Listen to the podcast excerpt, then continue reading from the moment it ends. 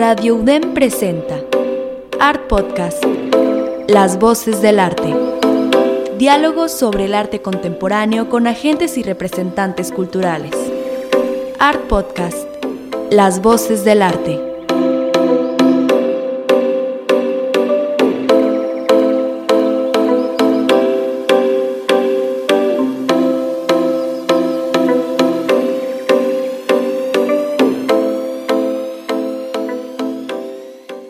Soy Rebeca René y te doy la bienvenida a Art Podcast, transmitiendo en Radio DEM todos los jueves a las 2.30 de la tarde. Te damos las gracias por sintonizarnos y que puedas conocer lo que está sucediendo hoy en día en el arte contemporáneo. Te invitamos a seguirnos en Instagram, nos encuentran en Art Podcast MX. Ahí pueden consultar la galería de apoyo visual donde les compartimos más información de cada uno de los episodios, específicamente de las entrevistas que hemos realizado eh, a lo largo de estos últimos tres años a los distintos agentes culturales en México que nos han acompañado en el programa. Y pues bueno, también pueden escuchar las tres temporadas completas en nuestro sitio web artpodcastmx.com.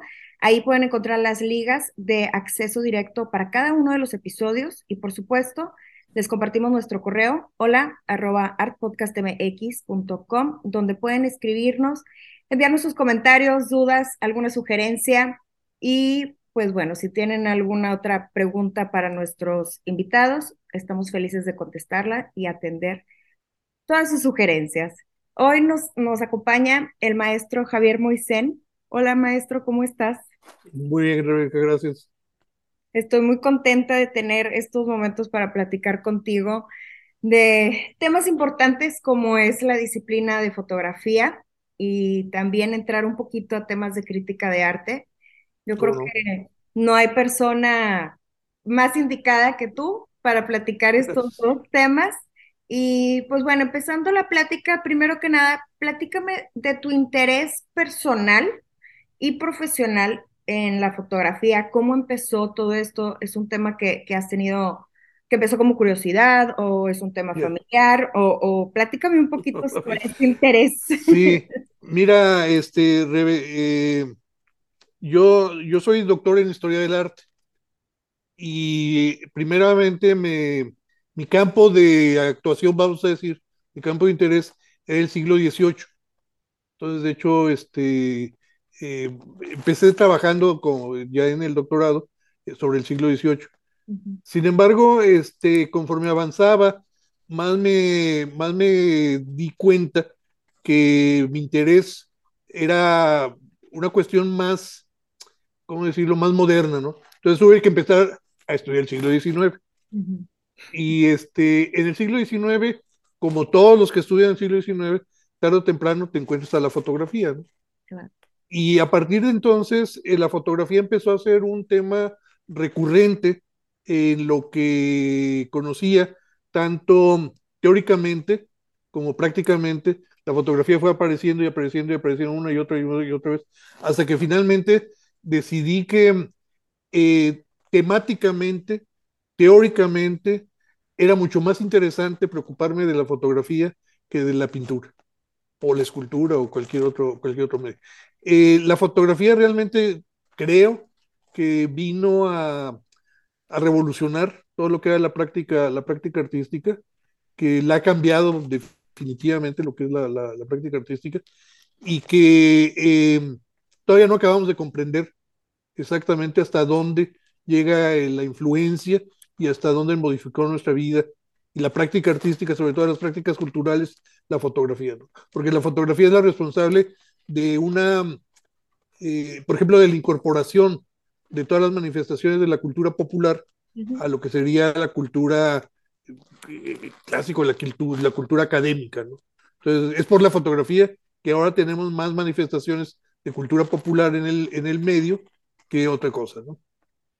Y platiquemos sobre el estatus, digamos, de la fotografía en nuestro país, específicamente en nuestra ciudad de Monterrey. Bueno, conozco perfectamente la historia de la fotografía porque tú fuiste mi maestro en la licenciatura de artes en la UDEM y llevamos, bueno, aparte de la materia de, historia de foto, en muchos periodos específicamente en la historia de México, la fotografía, bueno, tiene un rol importantísimo en la historia del arte. Eh, ¿Puedes platicarnos un poquito de, este, de esta trayectoria que ha tenido la fotografía e importancia y relevancia en, en nuestro país? Y ahorita, ¿en dónde se sitúa? Em, y quiero hacer como rápidamente una mención a una cita citándote en, en, uno de los escritos que realizas para, para el periódico Milenio, que comentas como una pérdida de identidad de la fotografía contemporánea, lo cuestionas, vaya. Sí, sí, sí. Este, platícame un poquito más sobre esto. Mira, eh, yo creo que eh, así como te digo que eh, no acabamos de comprender hasta dónde llega la, la influencia de la fotografía en general, en la vida cultural. Eh, en el caso de México es mucho más acentuado, ¿no? Eh, en el caso de México nos falta muchísimo por estudiar todavía. Se tiene una idea muy eh, completa, vamos a decir, de cómo ha sido la fotografía en nuestro país, pero nos faltan muchos, muchos detalles este, por conocer para tener todos los matices necesarios para entender la fotografía, ¿no? Sobre todo el papel de la fotografía en, en México. Y bueno, si eso sucede en México en general, aquí en Monterrey con mucha más razón, ¿no? Este, realmente aquí la investigación histórica sobre la fotografía es, prácticamente nula, ¿no? O sea, no, no, hay, no hay quien esté haciendo ese, ese tipo de investigación ahorita en este momento aquí en, aquí en Monterrey, ¿no? Ahora, eh, la misma evolución de la fotografía, para cambiar a la otra parte que me preguntabas, la misma evolución de la fotografía fue haciendo que se fuera confundiendo eh, con otros, con otro tipo de manifestaciones.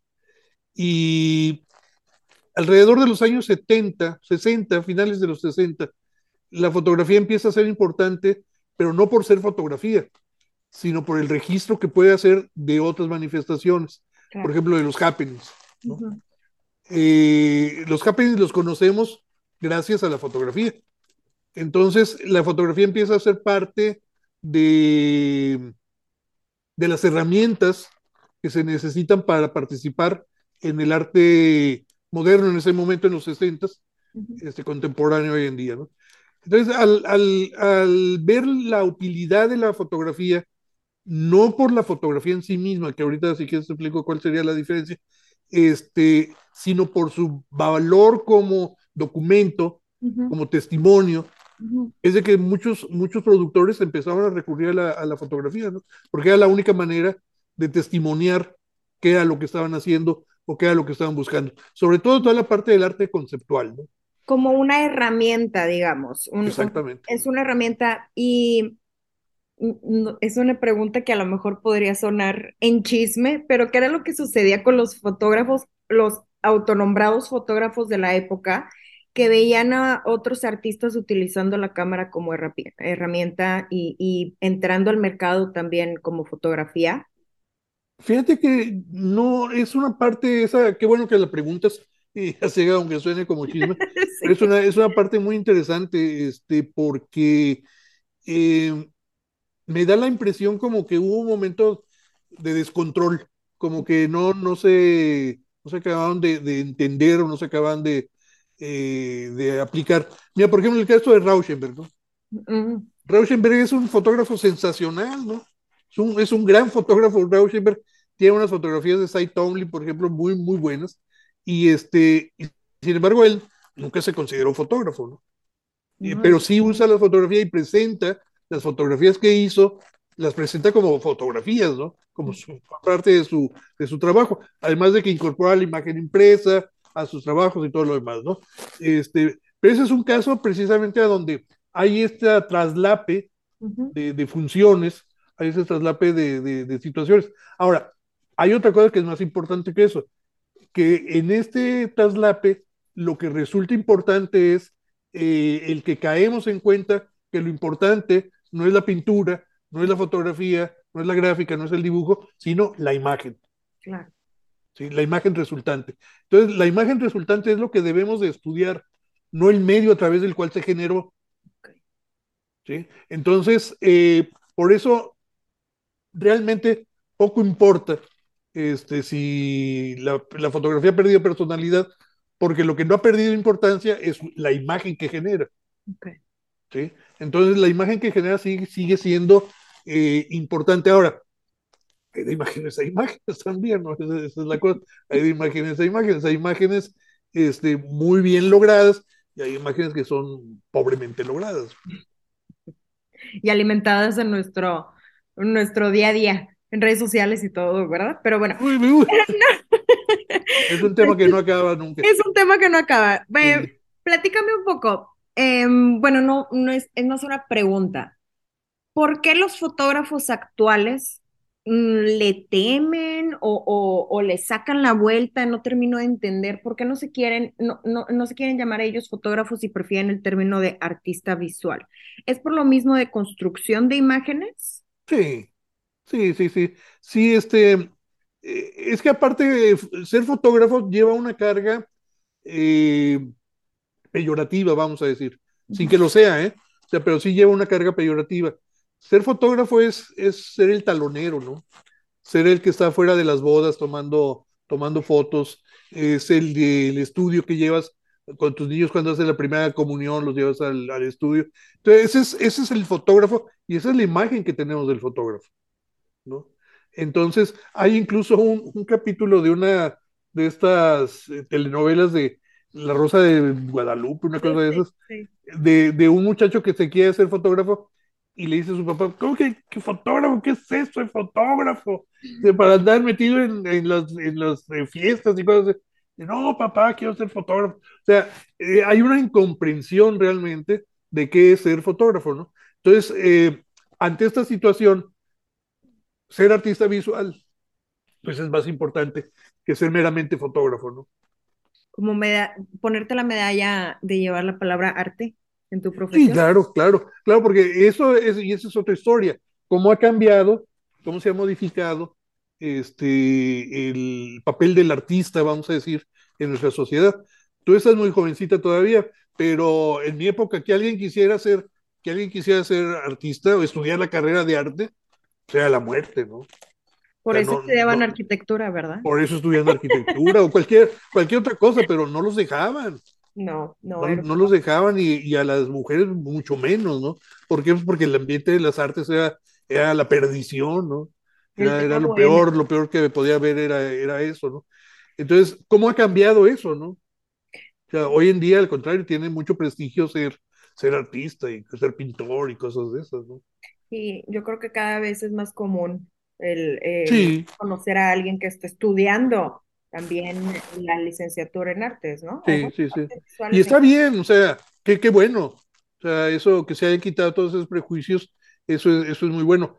No nos hemos quitado de todos lados, ¿no? Como te digo, por la parte de la fotografía. De hecho, no hay una carrera de fotografía. Si te fijas, no hay una carrera de fotografía. Hay especialidades en fotografía y de instituciones muy prestigiosas, tanto nacionales como extranjeras, ¿no? Que, que son especialidades pero no son carreras, o sea, carrera, carrera, un Bachelor in Arts, que mentira que sea Bachelor in Arts, este, pero no hay un Bachelor in Arts en fotografía. No, para nada. No, no. ¿No? Entonces, este, ese es el, todavía no acabamos, en el caso de la fotografía, todavía carga con muchas de esas, de esas, este, de esos prejuicios. ¿Y tú crees que por ahí nació Miércoles Fotográficos, por el, el, la plataforma que tienes en Facebook.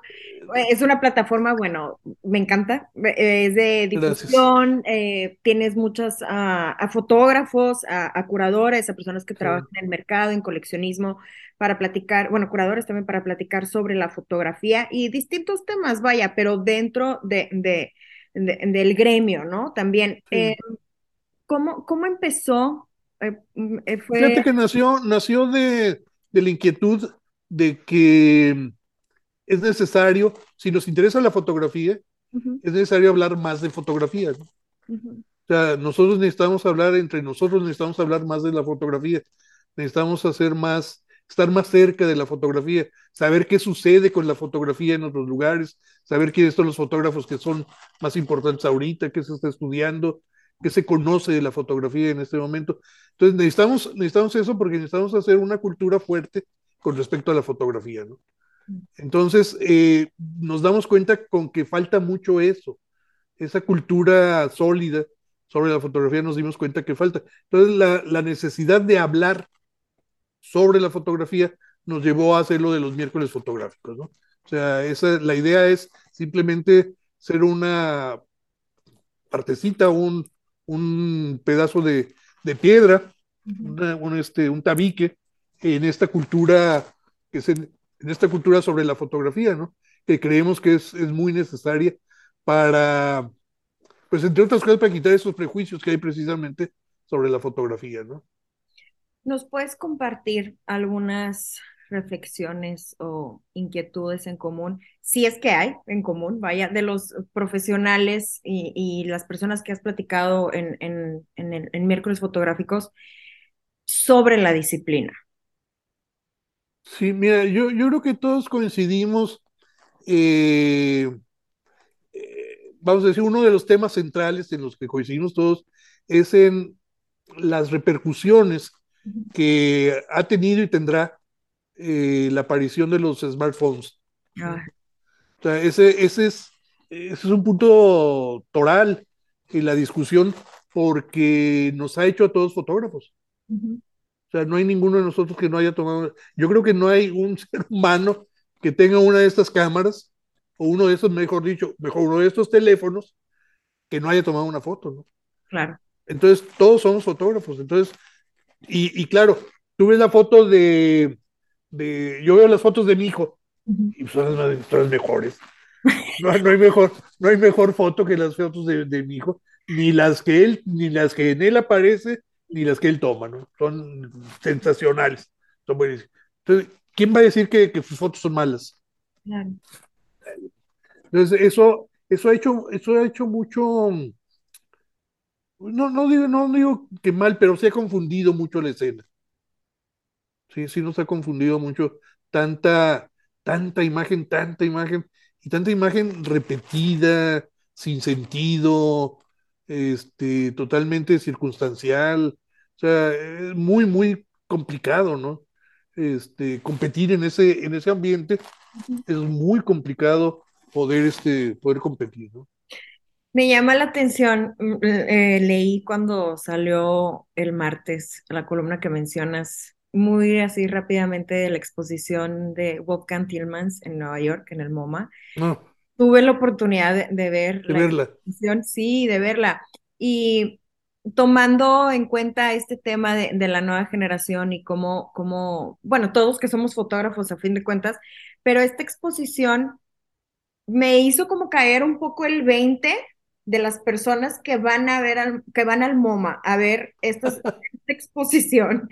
Sí, sí, sí, bueno, sí, sí, sí. para nuestros radioescuchas que no, que no han tenido la oportunidad de verla o que no han visto en internet, es un bombardeo de imágenes, formatos pequeños, formatos Salvaje, grandes, ¿no? Eh, eh, constelaciones, y luego hay algunas piezas un poco abandonadas, a mi parecer, y sí, la fotografía. Enormes. Sí, sí, y, y ahí también algo que me llamó mucho la atención de cómo en estas constelaciones de distintas fotografías, de, de distintas series, perdón, ya se convierte en una instalación y como un tipo de, de de atracción muy Instagrama, Instagram, Instagramable, Sí, sí, de, sí, sí, sí, sí, Y el tipo de fotografía que, bueno, de que es, que es Wolfgang Tillmans, que son snapshots de los años 90, de los 2000, en temas de subcultura, de, de, de vivir la vida con VIH positivo, eh, entre otros temas, ¿no? Pero me llama mucho la atención cómo estaba la sala llena de jóvenes, y cuando vas en el, está en el piso 6 y vas bajando, ya te cuenta que esos jóvenes ya no bajaron a los siguientes. Ya no, ya no los siguientes, no, pues no. No, ya no, no. Personas más, bueno, éramos personas más grandes, ¿no? Que continúan, sí. eh, pues bueno, viendo el museo, la visita al museo. Claro, claro, claro. Sí, yo, yo creo que eso es resultado de eh, que finalmente el trabajo de Tillman, que a mí me parece que es muy interesante, que, que, es muy interesante, es muy, este, pero vamos a decir, es interesante porque es muy claro qué es lo que quiere, qué es lo que busca, cuál es su intención, eh, y que lo que hace no lo hace por, por ver qué sale, ¿no? Sino que está buscando precisamente cierto tipo de, de cosas. O sea, entonces me parece muy interesante, me parece un reflejo muy claro de lo que es la cultura contemporánea, de la cultura visual contemporánea. Me parece muy, muy claro que en ese sentido se inserta muy bien. Y entonces yo entiendo que a estos jóvenes les llame mucho la atención, ¿no? Les llame mucho la atención, vayan a ver. Y porque, como dices tú y dices bien, haz de cuenta que entras a una página de Instagram. Sí, Entonces, este, y, y, y, no hay que, no hay que ver ni una imagen, hay que pasar otra, y hay que pasar otra, y hay que pasar otra, y hay que pasar otra. No te puedes parar en ninguna. Pierdes, pierdes el tiempo si te paras en ninguna. Fíjate que en ese sentido es muy interesante compararlo con la exposición de Bill Viola, que está aquí en el marco. La exposición de Bill Viola, si no la ves con tiempo, si no la ves una por una y te quedas sentado los 15 minutos que dura, no la vas a disfrutar, no la vas a entender. Y entonces eh, sucede al revés. En este caso, los jóvenes entraban a ver la de Bill Viola, entran y, uh, como entran, ¿no? salen tal cual. ¿Quiénes son los que se quedan? Pues los viejitos como nosotros. Los más clavados, ¿no? Pues es, al revés, es, y es por qué, porque la, la obra de, de, Viola es de otra cultura contemporánea, muy distinta a la de este Tillman, ¿no? Entonces, eh, en ese sentido, este, yo creo que la cultura contemporánea va más para el lado, por el lado de Tillman, este, que, que por cualquier otro lado. O sea, ya no existe la obra en la que te tienes que parar para contemplar, en la que te tienes que parar para entender, en la que te sirve de referencia para atrás y para adelante. este, todas, todo, todo, todo, hay que ver todo, todo, todo, y entre más pronto lo veas, mejor.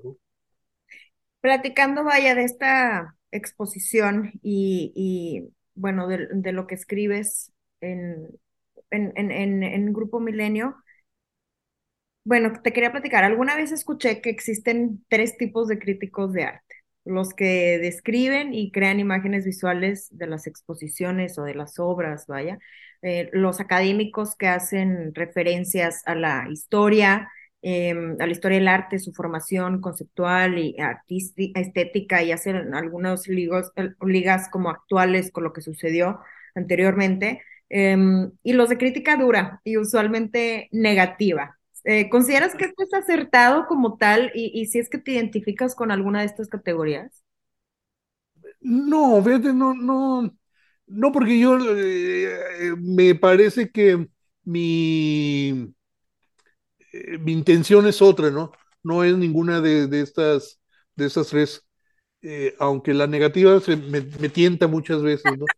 Este, pero, hacemos, pero a lo mejor no Pero no, no es este, no. Eh, mira, yo creo que la mi, yo creo que el papel del crítico, que también ha cambiado mucho, que también se ha modificado eh, radicalmente a, lo largo del siglo XX y ahora en esto que llevamos del XXI se ha modificado mucho. Yo creo que el papel del crítico es, eh, por lo menos yo como me asumo, es el tratar de establecer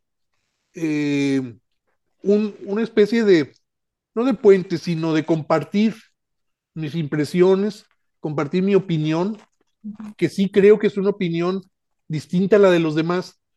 Pero, ¿por qué? Pues simplemente porque tengo más de 40 años estudiando esto, ¿no? entonces, sí creo que, que, mi opinión no es la misma que la de un chavo que acaba de salir de la universidad, ¿no? Entonces, en ese sentido, y creo que la mía le puede servir a este chavo que acaba de salir de la universidad, pues simplemente porque tiene 40 años atrás, ¿no? Claro. Entonces, en ese sentido, yo espero, lo que busco es compartir ese conocimiento, compartir esa opinión con los demás para ver si les sirve. Si les sirve, qué bueno. Si no les sirve, también, o sea, no pasa nada, ¿no? Ni la mía es la verdadera, ni la mejor, ni la más completa, ni la más informada, ni nada. Simplemente mi información desde mi punto de vista. Desde el punto de vista que yo me he formado a través de esos 30, 35 años de trabajo, ¿no? Este, ese es mi, eh, lo que trato de hacer, ¿no?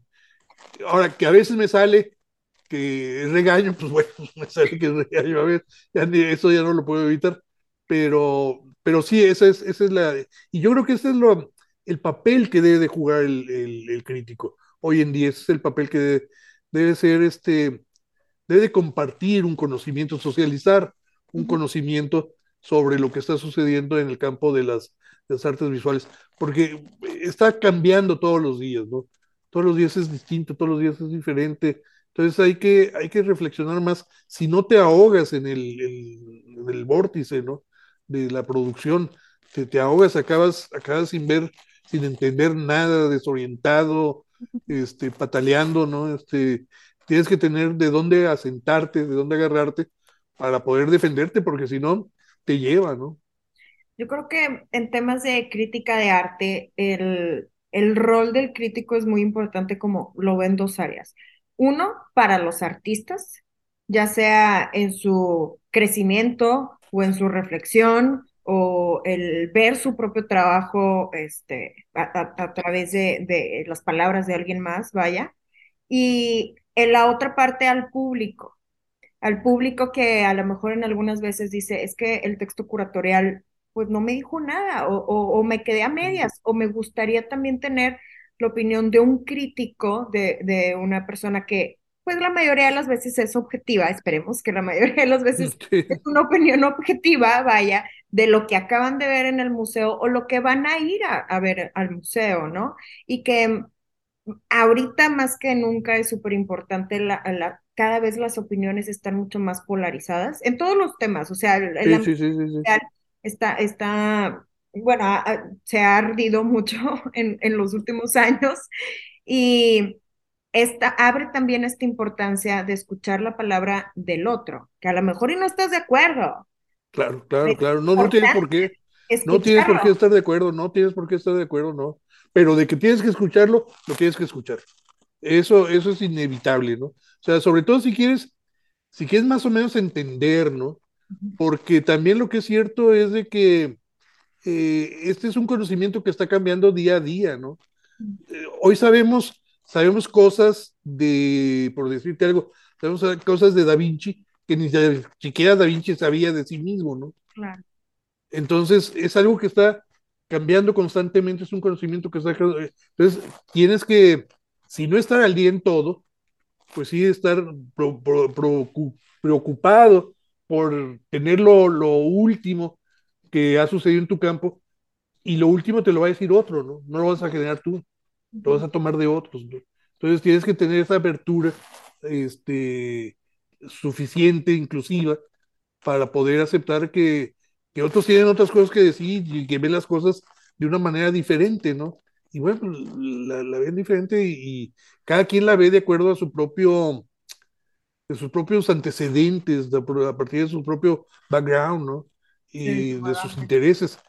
Y yo creo que eso, en la medida en que nos vayamos dando cuenta de eso, y de que no hay una mejor que la otra, y que no hay el, el, que, el que sí sabe y el que no sabe, eh, sino que entre todos podemos hacer un, un, conocimiento distinto, yo creo que eso es mucho más válido que, que otra posición, ¿no? Y bueno, ahora hablando de un tema local, es difícil encontrar a un crítico de arte y, y pues bueno, también eh, hay, siempre hay comentarios positivos y negativos, pero como lo decía ahorita en broma, lo digo ahora en serio, otra cosa es ponerlo por escrito, ¿verdad?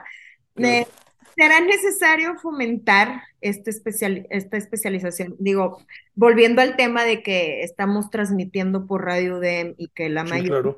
de, de, nuestro radio escucha, pues son jóvenes los que nos escuchan en vivo, pero los que nos escuchan en podcast, pues ya son un poco más grandes. Claro, sí. Pero, pero es, es, es, si es que consideras elemental, y, y bueno, yo en lo personal considero que sí es un pilar en el ecosistema del arte, la, la especialización de crítica de arte. Eh, ¿Será necesario fomentarlo o estimularlo desde la academia entre los jóvenes? Sí, ¿O sí, crees sí. que ya estamos muy lejos y ya nada más vemos memes? No, no, no, este, eh, desgraciadamente sí, nada más vemos este, los, los memes, pero este, de que es necesario, es necesario. Y no solamente en el terreno de, de, del arte, en el terreno, en todos los terrenos, es necesario eh, fomentar este, la cultura de la crítica, ¿no? Eh, tener una postura crítica eh, ante las cosas. ¿Qué quiere decir tener una postura crítica ante las cosas? Simplemente que te vas a preguntar el por qué de está sucediendo de una cosa, ¿no? Entonces, ¿por qué pintó de esta manera? ¿Por qué hizo esta fotografía? ¿Por qué lo fotografió desde este ángulo? ¿Por qué no lo fotografió desde este otro ángulo? ¿Por qué hizo un tiraje de, de 50? ¿Por qué hizo un tiraje de una? Por, o sea, el preguntarte por qué y no tomarlo todo como si pues, así, lo hizo, pues así está bien. No, no, no, no, no, no. O sea, ¿por qué no pinta bien? ¿Sí? O sea, ¿por qué, por qué, qué, le, qué le pasa? ¿Por qué no pinta bien? O sea, este, está enfermo o qué. Este... Entonces, eso es la cultura crítica, eso es lo que necesitamos. Y yo creo que el primer lugar donde se debería de fomentar es precisamente en la universidad.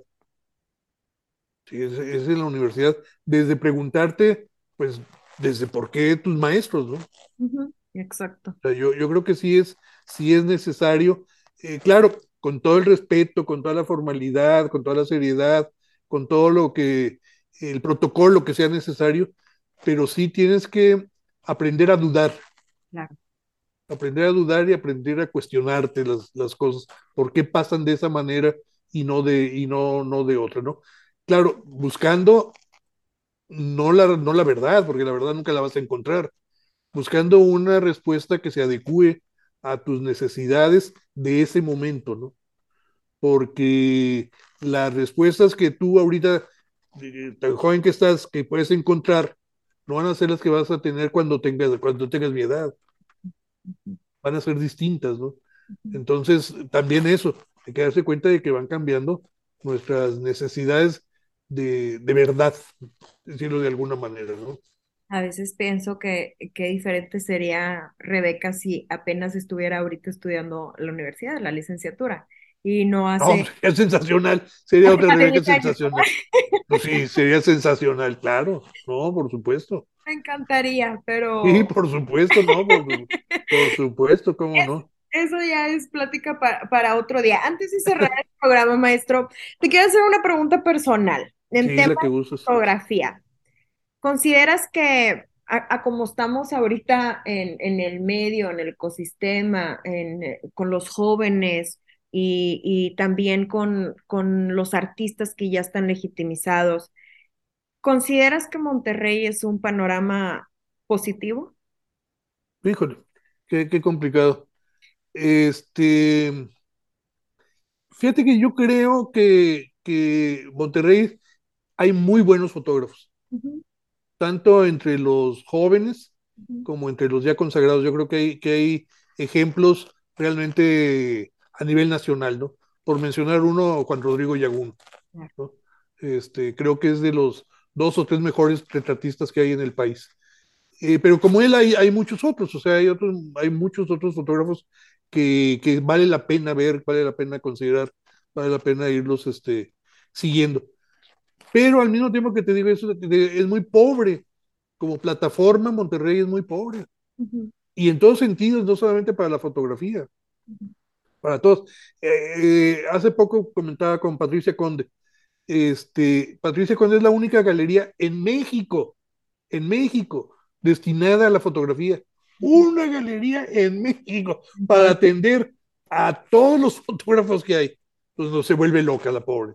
Y la mayoría de sus, de sus coleccionistas no están en México, ¿verdad?